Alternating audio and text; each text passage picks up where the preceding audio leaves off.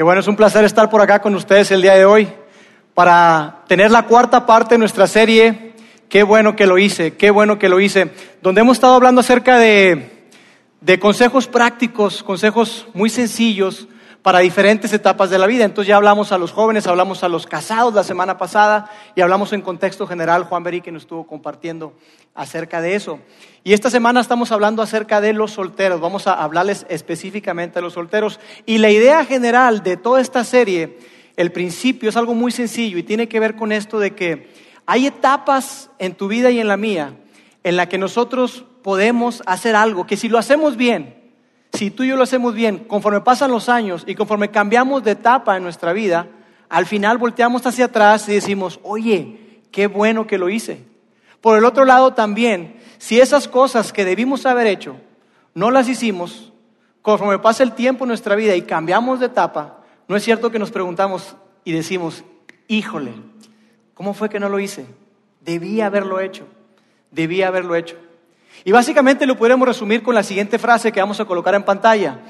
El presente se convierte en el pasado que moldea tu futuro. Tu presente, lo que estás viviendo el día de hoy, las decisiones que tomas hoy, definitivamente formarán parte de tu pasado, pero ellas van a moldear tu futuro. Y si eso es tan cierto, si eso es una verdad, ¿por qué no poner atención? ¿Y por qué no dar un paso como hacia atrás y preguntarme, oye, ¿en qué etapa estoy y qué es lo que se requiere de mí el día de hoy? Entonces, es lo que vamos a estar hablando durante, y hemos estado hablando durante toda esta serie, pero hoy específicamente vamos a estar hablándole a los solteros. Así que va a estar interesante y les anticipo que va a estar tenso. La semana pasada pusimos tensos a los matrimonios, ¿verdad? Pues aquí tenemos para todos. Entonces, ahora le toca que estén tensos los solteros. Pero quiero decirte algo, y esto es muy importante. Los consejos que tú vas a escuchar el día de hoy ciertamente están dirigidos particularmente a los solteros por la etapa de vida en la que están, pero aplican absolutamente para cada uno de nosotros. ¿Está bien? Si, si yo tuviera la oportunidad de sentarme con cada soltero que está acá, a ver, ¿cuántos solteros hay el día de hoy? Levanten la mano, por favor. Bien, no son tantos, yo pensé que iban a ser más. Este, pero excelente. Si yo tuviera la oportunidad de, de sentarme con cada uno de ustedes y tomar un café y ustedes me, me brindaran la oportunidad de darles algunos consejos, esto que vamos a ver el día de hoy es lo que yo les diría. Y no solamente se los diría, yo esperaría que ustedes, que ustedes lo pudieran poner en práctica, porque si ustedes lo hacen, yo estoy convencido que al final ustedes van a decir, qué bueno que lo hice. Entonces, estamos hablándole particularmente a los solteros, y déjame decirte a qué me refiero con soltero. Cuando hablo de los solteros, obviamente me refiero a aquellas personas que nunca se han casado, obvio, pero también me refiero a esas personas que el día de hoy se encuentran solteras. Quizá eh, ya estuvieron casados, pero están fuera de ese matrimonio por diferentes circunstancias, pero hoy se encuentran solteros y aspiran un día a volver a tener una relación, a, eh, volver a conectarse con alguien y a vivir eh, esa, vida, esa vida de matrimonio que una vez tuvieron. Cuando digo soltero, me refiero a esas personas que, que no están interesados en casarse porque ya estuvieron casados o porque conocen algunos matrimonios. Y dicen, si eso, eh, si eso es estar casado, no, gracias. ¿Sabes? Mira, yo prefiero los problemas de los solteros mil veces más que los problemas de los casados.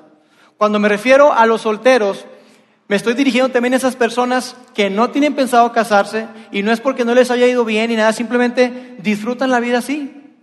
Dice, ¿sabes que Yo estoy tranquilo así, me encanta la vida de soltero porque voy a donde yo quiero, hago lo que quiero, gasto en lo que quiero. Entonces, tranquilo, yo estoy bien así. A ese tipo de personas me refiero cuando digo soltero, a esas personas que están a gusto así y a esas personas que hoy por hoy están como solteros, pero que aspiran a que un día encontrar a su media naranja y entonces poder pasar de solteros casados.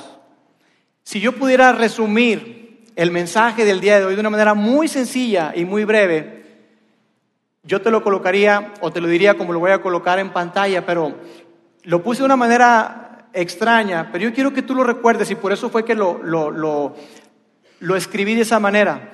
Vamos a ponerlo aquí, es muy, muy fácil, son tres cosas. Número uno, salda tus deudas. Salda tus deudas. Esa es la primera cosa que vamos a ver el día de hoy. La segunda, aléjate de la cama. aléjate de la cama. Y la tercera, arregla tu closet. Ahí está. Si alguien te pregunta el día de mañana, oye, ¿de qué hablaron en vida ahí? Ahí está. Hablaron de saldar tus deudas, de alejarte de la cama y de arreglar tu closet. ¿Está bien? Es lo que vamos a ver el día de hoy, de una manera breve, de una manera sencilla. Y entonces vamos a comenzar con la primera cosa que tiene que ver con saldar tus deudas. Y permíteme decirte a qué me refiero cuando digo saldar tus deudas. Cuando digo saldar tus deudas es que si el día de hoy tú te encuentras en una deuda, tú te encuentras con que debes dinero, sáldalo, págalo. A eso me refiero. Pasemos a la siguiente. No, no es cierto. Sencillo, ¿no? Salda tus deudas. Pero cuando digo salda tus deudas, no me refiero a, a, ese préstamo que tú tienes porque, porque estás comprando tu casa, estás formando un patrimonio, tú quieres invertir en algún negocio. No me refiero a ese tipo de deuda. Cuando digo salda tu deuda, me estoy refiriendo a ese tipo de deuda de consumo que todos tenemos, no solamente los solteros, también los casados. Ese tipo de deuda que, que, que involucra la tarjeta de crédito, con lo que tú pagas la comida, pagas la ropa, pagas el entretenimiento, pagas los electrónicos, pagas todo con la tarjeta. Y de repente se te empieza a acumular y acumular y acumular y dices, oye, ¿qué está pasando? Oye, pues no, yo tanto así debía. A ese tipo de deuda me refiero. Es esa deuda que, que, que tú contraes porque resulta que fuiste a, a, eh, la, la, venta nocturna que tiene Liverpool o, el buen fin de semana que tenemos acá, ¿verdad? O porque quisiste aprovechar esas 18 mensualidades sin intereses que te ofrece Sams o que te ofrece Costco. ¿Cómo es aprovecharlo? Si era una oferta. Entonces tú estás endeudado el día de hoy. O quizá también tiene que ver con, con ese carro que tú traes, con ese carro que conduces y que tú sabes que quizá no lo debiste haber comprado. Porque ese carro, por más padre que esté, es un carro que está por encima de lo que tú puedes estar pagando o te está atando demasiado. Entonces, tú te encuentras en, una, en un remolino, en una espiral financiera donde estás batallando. A ese tipo de deuda me refiero. Si tú eres casado, salda tu deuda. Y si tú eres soltero, también salda tu deuda. Y te voy a decir por qué. Especialmente a ti si eres soltero. Dos razones. La primera es que nunca te será más fácil saldar tus deudas que ahora que estás soltero. Nunca, nunca. Si tú estás esperando un día casarte y, encontrar a esa persona con la que pases el resto de tu vida, déjame decirte, salda tu deuda porque nunca te va a ser más fácil salir de las deudas que en este momento que tú estás soltero. Y si no me crees, pregúntale a la mayoría que no levantaron la mano cuando dije cuántos solteros había. ¿Es cierto o no es cierto? El mejor momento para que tú saldes la deuda es cuando tú estás soltero. ¿Sabes por qué? Porque si no lo haces, tú vas a arrastrar eso contigo a la relación. Tú lo vas a arrastrar. Y entonces lo que va a suceder es que tu problema financiero, tu mal manejo de tus finanzas, tu mal manejo del dinero se va a convertir en el problema de alguien más. Y entonces la cosa se empieza a complicar. Se empieza a complicar y a complicar y a complicar. Quizá tú estás siendo soltero y tú te consideras una persona muy atractiva, y lo eres probablemente, pero déjame decirte que tener deudas también te convierte en una persona menos atractiva. Porque si alguien se entera, alguien con el que tú estás saliendo, te ve y dice, oye, ese chavo está, está guaporrón, como que tiene ahí lo suyo. Y voy a decir una expresión, pero no, perdón. Este, quizás te ven y dicen, oye, no, sí está guapo este muchacho y todo, pero cuando esa persona se, se entera que tú tienes una deuda enorme con la tarjeta de crédito, como que eso es un filtro bajo el cual él te observa, bajo el cual eh, eh, ella te observa. Entonces, ya no eres tan atractivo.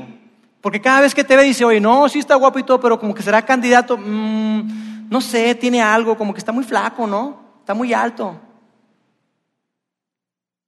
Tener deudas y no saldarlas te convierte en una persona menos atractiva. Eso es algo definitivo.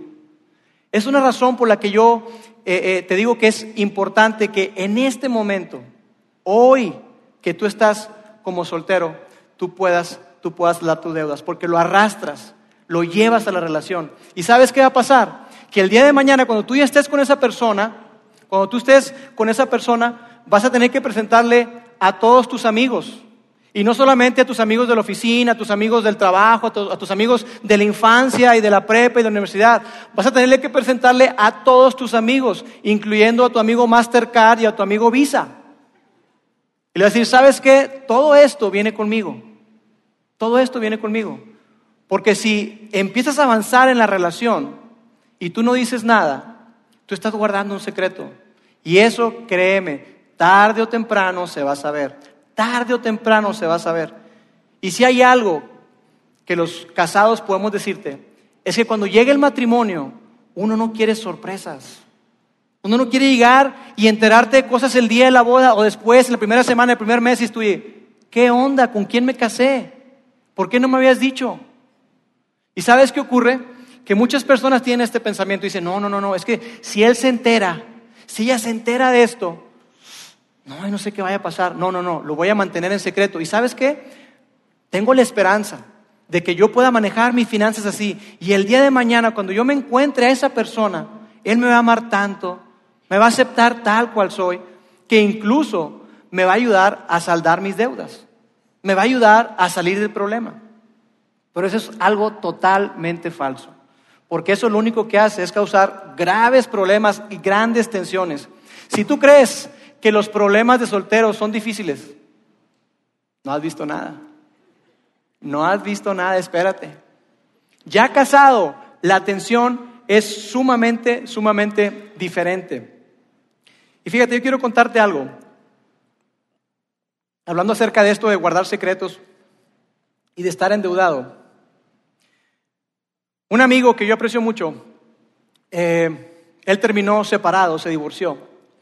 Cuando estaba todo ese asunto de, de, que estaban separados y que no, ya no quiero y que sí, mi esposo y yo tenemos una carga muy fuerte por los matrimonios. Nosotros atravesamos una situación difícil y, salimos adelante, gracias a Dios. Entonces, por eso decimos, oye, es que sí se puede. Dios restaura relaciones. Entonces, yo los cité a ellos aparte. Y cuando yo platicaba con ella, ella me decía, Lauro, yo no puedo confiar en él. Es que yo no puedo confiar en él. Es más, no sé ni quién es. ¿Por qué? Yo no sé cuánto gana. No tengo ni idea cuánto gana. No sé cuándo caen bonos, si es que le caen bonos.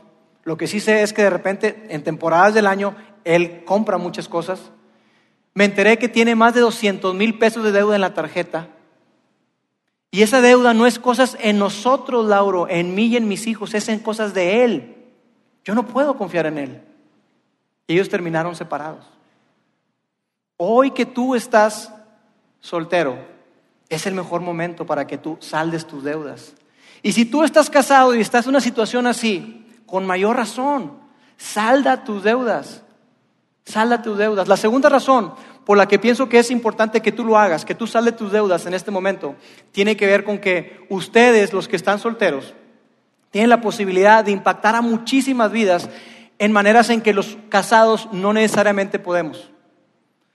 Porque no es cierto que los solteros tienen mucho más flexibilidad que nosotros los casados. Tienen más libertad. Yo cuando veo mi agenda, no puedo ver solamente mi agenda. Tengo que ver la agenda de mi esposa y tengo que ver que hay, hay partido de básquet y que hay esto por acá y que hay N cosas por hacer. Entonces, ¿qué sucede? Que la agenda no la llevo yo, la lleva mi esposa. Mi amor, ¿qué? qué? Sí, mira, ahí esto. Ah, perfecto. Porque así es, pero cuando estás soltero tienes esa libertad. Tienes esa libertad para poder hacer muchas cosas. Cosas que son trascendentes, cosas que te dan sentido y propósito a tu vida. Eso lo puedes hacer cuando estás soltero. No digo que cuando estés casado, no, obviamente que sí. Pero tienes más libertad, más, más eh, oportunidad de hacerlo. Y a mí me encanta ver que muchos de los solteros que están acá han decidido que, que aquí en Vidaín es un excelente lugar para encontrar ese sentido de propósito y trascendencia. Están convencidos de la visión, de la misión, de lo que hacemos y que estamos impactando a muchísima gente y a gran parte de la comunidad. Pero yo sé que muchos de los solteros, muchos de ustedes tienen sueños, tienen una pasión en su corazón, tienen algo que, que, Dios ha sembrado ahí, que Dios ha colocado ahí. Y sabes que veo también con mucha tristeza que muchas veces los solteros no pueden cumplir ese sueño, no pueden cumplir esa pasión, no pueden cumplir ese anhelo porque están endeudados. Porque viven para trabajar y trabajan para pagar lo que deben. Esa es su vida. Esa es su vida. Y es una tristeza que, que quizá tú tienes una pasión, tú tienes algo que Dios ha colocado en tu, en tu corazón y te ha entregado para que tú impactes a muchas personas, ya sea en este país o incluso en otra parte, pero no lo puedes hacer. Y yo te digo, no permitas, no permitas que nada se interponga entre los grandes e increíbles planes que Dios tiene para ti. No lo permitas. No permitas que llegue otra, otra etapa de tu vida donde digas, chin, ¿por qué no salí de la deuda? Sal de tus deudas. Y ahora está la pregunta. Ok, sí, obvio, sal de la deuda. ¿Cómo? Le voy a dar 20 consejos. No, no es cierto. Sencillo, sencillo. Ustedes, todos los que están acá, son personas muy inteligentes. Son personas muy inteligentes. Ustedes pueden hacer un plan para salir de la deuda. Ustedes tienen la capacidad para salir adelante de la deuda. Mira, la gente no sale de la deuda no porque no sepa qué hacer. La gente no sale de las deudas porque no tiene la disciplina para seguir el plan. No es que no sepas qué hacer. No es que, ay, es que, ¿por dónde le doy? No, tú puedes encontrar pasos muy concretos para salir de tu deuda. Lo importante es que tú tengas la disciplina para seguir, para seguir adelante. Ok, ya hablamos de saldar tu deuda. La segunda cosa que vamos a hablar es aléjate de la cama. Aléjate de la cama. Y ahora en la mañana que estaba compartiendo con los voluntarios, les, hacía la pregunta que qué se imaginaban con alejarse de la cama. Y recibí respuestas eh, muy interesantes. Me decían, no, pues que, que, pues que no te quedes acostado, que no seas flojo. Y déjame decirte, cuando hablo de aléjate de la cama, no me refiero a eso. No me refiero a que se te peguen las sábanas. Me refiero a que dejes de acostarte con personas. Me refiero a las relaciones sexuales. Tú que eres soltero, especialmente. Y ahora sí el ambiente se puso. A eso me refiero. ¿Sabes por qué? Hubo un hombre llamado Pablo que escribió gran parte del Nuevo Testamento y Pablo él escribió unas cartas a, unas iglesias que él había fundado, que él había establecido. Y, en esas cartas él aborda temas que tienen que ver con, la sexualidad, porque era algo muy notorio en la sociedad en la que él vivía. Sumamente notorio. Simplemente en, Corinto, una ciudad llamada Corinto, vamos a ver una carta que él escribió a esa, a esa iglesia que estaba ahí en Corinto. Simplemente en Corinto, nada más imagínate, los hombres podían tener a mujeres como esclavas. Imagínate, imagínate poder tener una mujer como esclava. No, mejor no te lo imagines. Pero esa era la realidad. Ellos podían tener a las mujeres como esclavas y hacer con ellas lo que quisieran. No había leyes, no había nada que dijera, eh, eh, eh nada, es mía. Yo puedo hacer con ella lo que quiera. Imagínate. Esa era la ciudad en la que Pablo este, le, estaba escribiendo a esas personas. Entonces, eh, ahí esa, esa, esa ciudad o esas personas vivían en una ciudad o en un lugar, una sociedad bastante sexualizada, si existe la palabra. Una sociedad así. Entonces, cuando ahorita yo te lea un texto que vamos a colocar en pantalla, yo te voy a pedir que, que, no, no corras con la tentación de decir, no, no, no, no, no, ya sé, ya sabía que iban a poner un texto ahí de la Biblia, pero nada que ver, o sea, nada que ver con la sociedad de hoy, las cosas han cambiado mucho. Déjame decirte que la sociedad de aquel entonces nos hacía ver a nosotros hoy, con todo lo que está ocurriendo, nos hacía ver en pañales. Y entonces esa es la naturaleza y la dinámica de la sociedad en la que Pablo les estaba escribiendo. Entonces vamos a ver ese texto que está en 1 Corintios. 1 Corintios capítulo 6. Y dice lo siguiente, huyan de la inmoralidad sexual. ¿Y qué podrías esperar del predicador? Que les dijera, pues sí, ¿verdad? Yo te veo que estás inmerso en esa sociedad, pues huye de la, inmoralidad sexual. Ni modo que le diga, eh, denle bueno la hilacha. No, huyan de la inmoralidad sexual, ahí está. Pero luego Pablo nos dice por qué. Él, él se mete, él ahonda en dar la razón del por qué te dice esto. No solamente dice, hey, no lo hagan, no lo hagan, sino te da la justificación del por qué te estoy diciendo esto. Y dice, todos los demás pecados que una persona comete quedan fuera de su cuerpo. Todos los demás pecados quedan fuera de su cuerpo. Y cuando dice todos, son todos. Ahora, una observación importante aquí. Pablo, Pablo no está diciendo que, ¿sabes qué? El pecado de la inmoralidad sexual está acá, ¿eh? Y los demás, no, no, no. Él está diciendo, no está diciendo que, que sean más o menos. Él está diciendo que son diferentes, que son diferentes.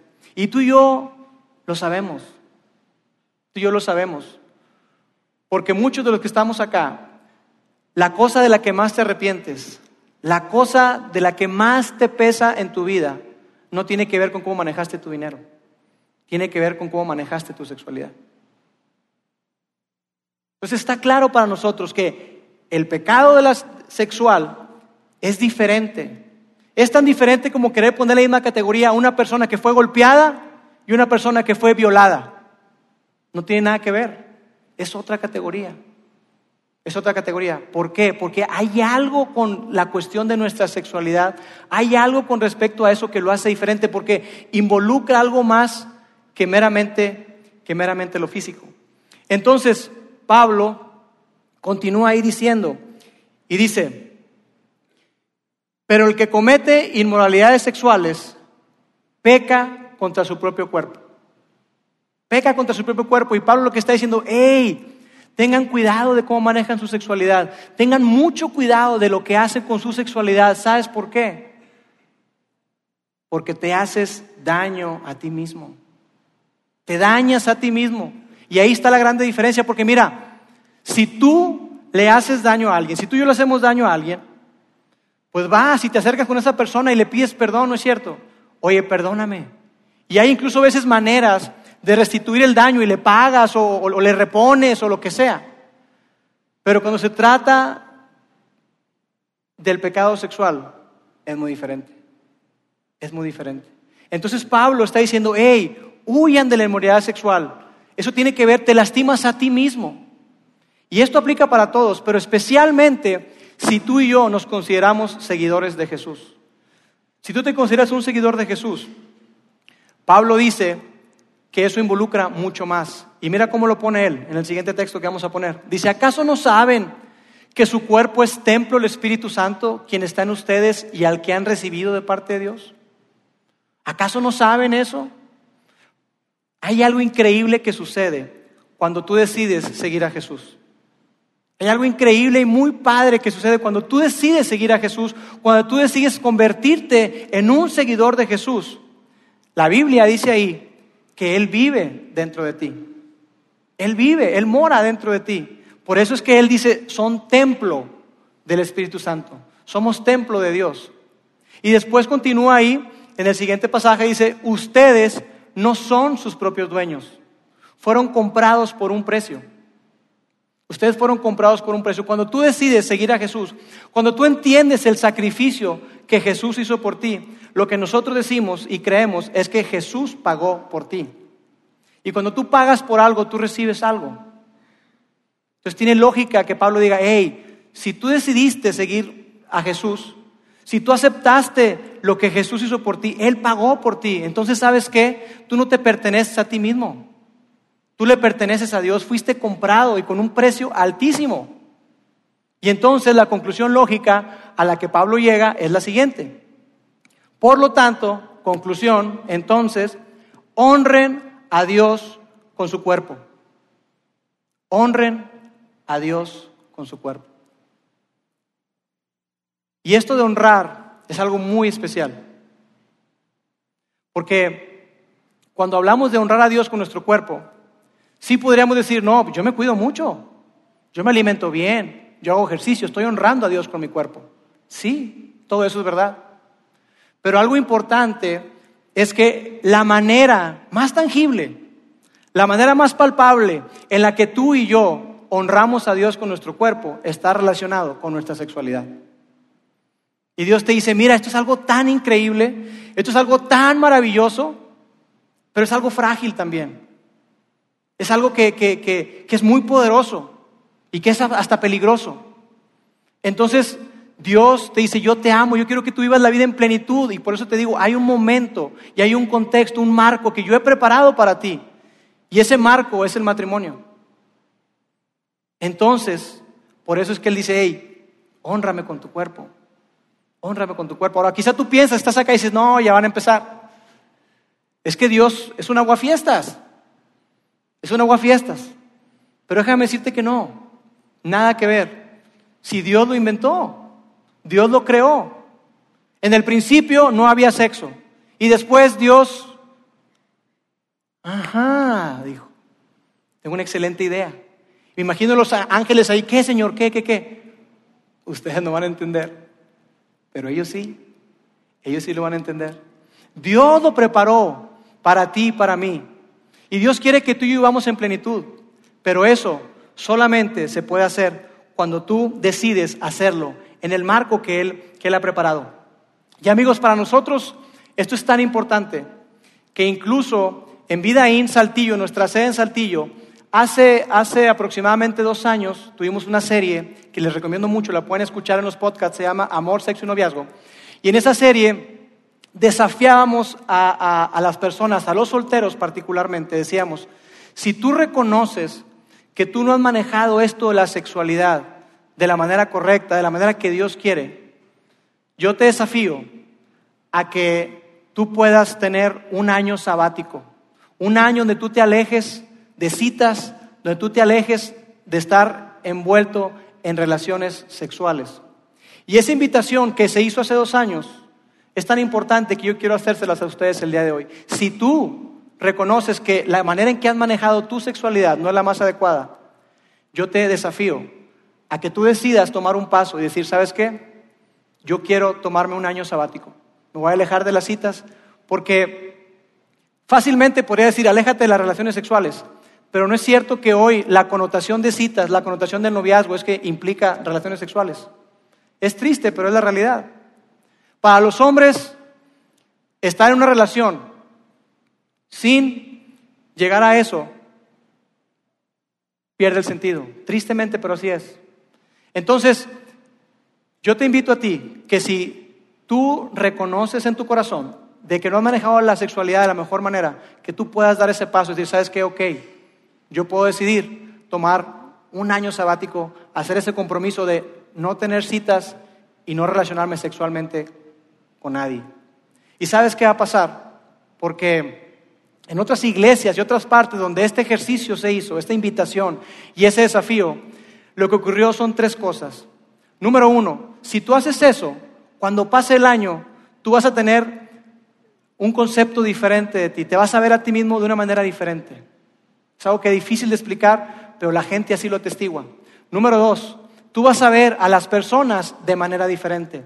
Y número tres, y lo más importante, es que tú vas a ver a Dios de manera diferente. Tu concepto de Dios va a cambiar. Y esto es algo tan significativo y tan profundo que es difícil de explicar, pero Jesús lo mencionó en un, en un texto que vamos a colocar en pantalla y que dice lo siguiente. Dice, dichosos los de corazón limpio, porque ellos verán a Dios. Dichosos los de corazón limpio, porque ellos verán a Dios. Y aquí hay un principio, y el principio es que la pureza trae claridad y certeza. La pureza te trae a ti y a mí claridad y certeza. Y yo quiero decirte que cuando tú estás inmerso en una relación y en otra y en otra, y cuando tú te involucras sexualmente con alguien, hay algo increíble que ocurre. Hay un lazo muy fuerte, muy fuerte, que involucra no solamente lo físico, sino las emociones y algo espiritual también. Si tú estás en ese tipo de relaciones, déjame decirte que tu mente está nublada. Y por eso te invito a que des un paso hacia atrás y que tú puedas ver a Dios de manera diferente, a ti de manera diferente y a los demás de manera diferente. Porque cuando tú estás ahí, no puedes ver de manera clara. Por eso dice el principio que la pureza trae claridad y certeza. Porque tú no puedes ver bien y quizá tú que estás en esa relación, Hay cosas, hay señales de advertencia, hay focos muy fuertes que se prenden y tú no los ves. Quizá los que están a tu alrededor lo ven, pero tú no lo ves. Y te pueden decir, oye, es que mira, dice, no, no, no, no, no, no, es que, es que yo lo amo, es que yo lo amo, es que yo la amo, porque estás involucrado, conectado en ese lazo tan fuerte. La pureza trae claridad y certeza. Así que hoy, solteros, si yo pudiera estar contigo en un café, yo te diría, te miraría la cara, te miraría los ojos y te diría, hey, aléjate de la cama, aléjate de la cama. Un día te alegrarás de haberlo hecho. Y en los casados, ¿qué les puedo decir? Está más que claro también. Tú que estás casado, tú sabes bien que tu sexualidad está confinada a ese lugar sagrado que es el matrimonio, a ese lugar donde puedes experimentar la verdadera plenitud. Mira, escúchame, en ningún otro lugar vas a experimentar plenitud que no sea con tu esposo o con tu esposa, en ninguna otra parte. Todo lo demás es fantasía y es solamente sexo. Pero solamente con tu esposo y tu esposa tú puedes experimentar verdadera plenitud. Aléjate de la cama. Te alegrarás de haberlo hecho. Y la tercera cosa es, la tercera cosa que vamos a hablar es arregla tu closet. Arregla tu closet. Y cuando digo esto, voy a decepcionar a los papás, porque no, no se trata de que, de que tu hijo soltero se ponga las pilas y que, y que acomode ahí su closet y acomode las camisetas y las camisas blancas, azules, rojas, negras. Los no, no me refiero a eso. Cuando hablamos de arreglar tu closet, me refiero yo a esos asuntos que tienes tú en tu personalidad, en tu carácter. Eso que hace difícil relacionarse contigo. Eso que, ay, para conectarme con esa persona. Porque sabes que hoy que tú estás soltero, tú puedes sacarle la vuelta a todos esos asuntos de personalidad. Muy probablemente alguien ya te lo haya dicho o muy probablemente tú lo sabes. Quizá tú tienes problemas con la ira, quizá tú tienes problemas con la envidia, quizá tú tienes problemas con, con, con inseguridades, con el manejo de la frustración. Tú no puedes manejar la frustración, te frustra la frustración. Quizá estás arrastrando muchísimas cosas. Pero cuando eres soltero, tú puedes sacarle la vuelta. Si tu jefe te cae mal o si tu jefe te hace ver ese tipo de cosas, pues te cambias de trabajo. Si tus compañeros con los que juegas golf o juegas tenis o la gente con la que tú convives y haces la carne asada, si de repente te pisan ciertos callitos y te hacen ver esas cosas, tú te alejas y te preguntan, oye, ¿ya no te juntas con fulano, sutano? No, hombre, esa gente es pero no es cierto, el problema eres tú. El problema eres tú. Y tú te alejas. Es más, si tienes problemas, hasta te cambias de ciudad y no pasa nada.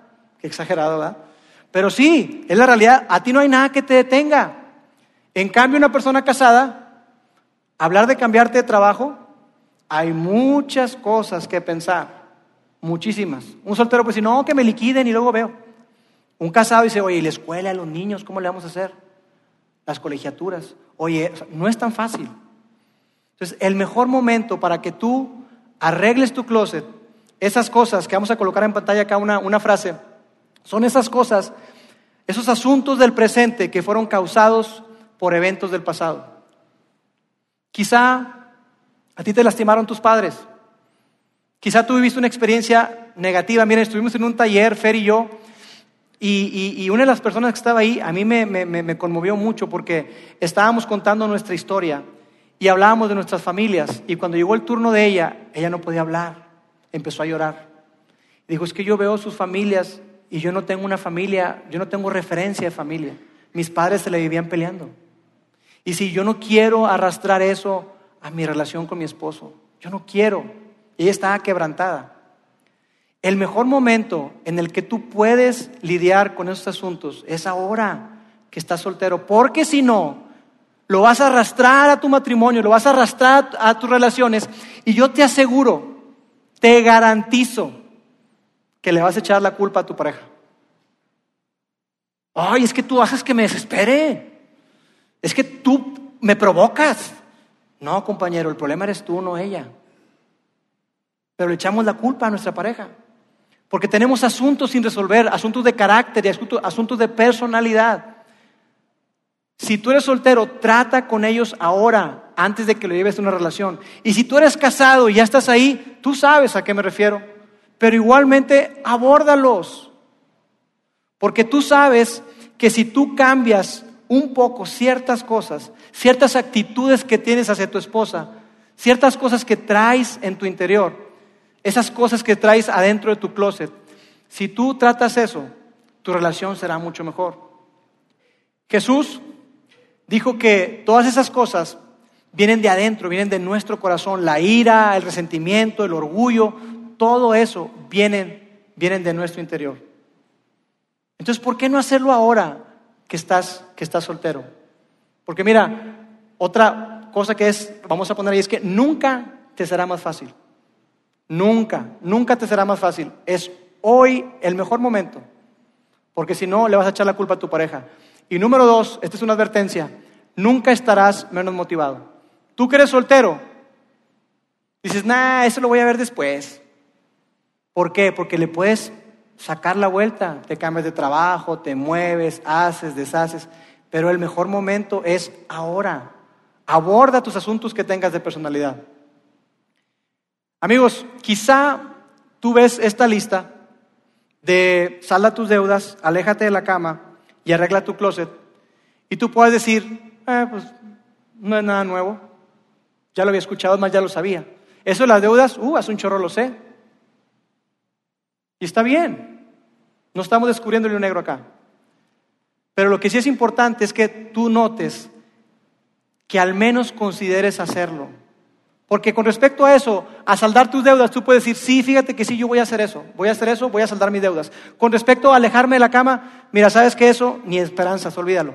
Con respecto a arreglar mi closet, a mis asuntos de personalidad, sí, la verdad sí tengo que abordarlos. Tengo que abordarlos porque entiendo que es un desafío para mí. Si llega el momento en que tú te involucras en una relación, encuentras esa persona con la que quieres pasar el resto de tu vida y tú no abordas esos tres asuntos, ¿sabes qué, en qué te convierte a ti? Te convierte en un hipócrita. ¿Sabes por qué? Porque el día de mañana, cuando encuentres esa persona que esperas casarte con ella y pasar el resto de tu vida, tú vas a anhelar que esa persona haya saldado sus deudas, se haya alejado de la cama y haya arreglado su closet. ¿No es cierto? Yo espero, yo, espero que mi hijo, que mis hijas se encuentren con un hombre que haya saldado sus deudas, que se haya mantenido lejos de la cama y que haya arreglado su closet. Eso es lo que yo anhelo para mis hijos y yo sé que tú también. Entonces, si eso es lo que tú anhelas conseguir para ti, ¿por qué no convertirte en la persona que quieres encontrar? Sé la persona que tú quieres encontrar, porque si no, tú estás siendo un hipócrita. Y a nadie le gustan los hipócritas. De hecho, mucha de la gente no viene a la iglesia porque dice, no, ese lugar está lleno de hipócritas. Y sabes qué? Tienes toda la razón. Porque aquí, en China y en todas las organizaciones donde hay seres humanos, hay hipocresía. Pero eso no tiene por qué limitarte. Si tú decides hacer esas tres cosas, y yo espero que sí, tú vas a dar un paso donde tú vas a decir, ¿sabes qué? Dios, yo no tengo ni idea cómo saldar las deudas, pero yo sé que yo reconozco que necesito hacer esto. O sabes qué, Dios, yo reconozco que, que mi sexualidad no, no la he manejado en la mejor manera. Y yo quiero pedirte, Dios, que tú me ayudes. Si tú buscas la ayuda de Dios, tu fe se va a entrelazar con la fidelidad de Dios. Y cuando tú decides dar ese paso y creerle a Dios y hacer lo que Dios pide de ti, Tú saldas tus deudas, tú te alejas de la cama y arreglas esos asuntos que puedas tener de personalidad y de carácter. Tu fe se va a entrelazar con la fidelidad de Dios y tu fe se va a volver real. Dios se va a volver real para ti. Vas a conocer a Dios de una manera increíble. Y esa es la invitación. Así que solteros, ¿estarán dispuestos a saldar sus deudas? Casados, ¿estarán dispuestos a hacer algo con respecto a sus deudas? ¿Estarán dispuestos a alejarse de la cama? ¿A guardarse? ¿Y estarás dispuesto a arreglar tu closet? Yo espero que sí. Si tú lo haces, estoy seguro y te garantizo que un día vas a decir, qué bueno que lo hice. Dios, Gracias porque tú nos hablas de una manera sencilla y en tu palabra encontramos un tesoro para nuestras vidas. Gracias porque tú nos amas tanto, Dios, que tú nos invitas a conectarnos contigo y a dar pasos, pequeños pasos, Señor. Gracias porque tú nos desafías a convertirnos en la mejor persona, en la mejor versión que podemos ser. Y eso solamente lo podemos hacer junto a ti. Reconocemos que no tenemos la capacidad, ni tenemos muchas veces la fuerza ni la disciplina, pero yo quiero pedirte, Dios, por cada persona que ha tomado una decisión el día de hoy, que tú les acompañes y que esa fe sea acompañada como siempre con tu fidelidad y que podamos descubrirte y podamos conocerte de una manera increíble. De tal manera que el día de mañana nos alegremos de haberlo hecho. Te amamos Dios, en el nombre de Jesús. Amén.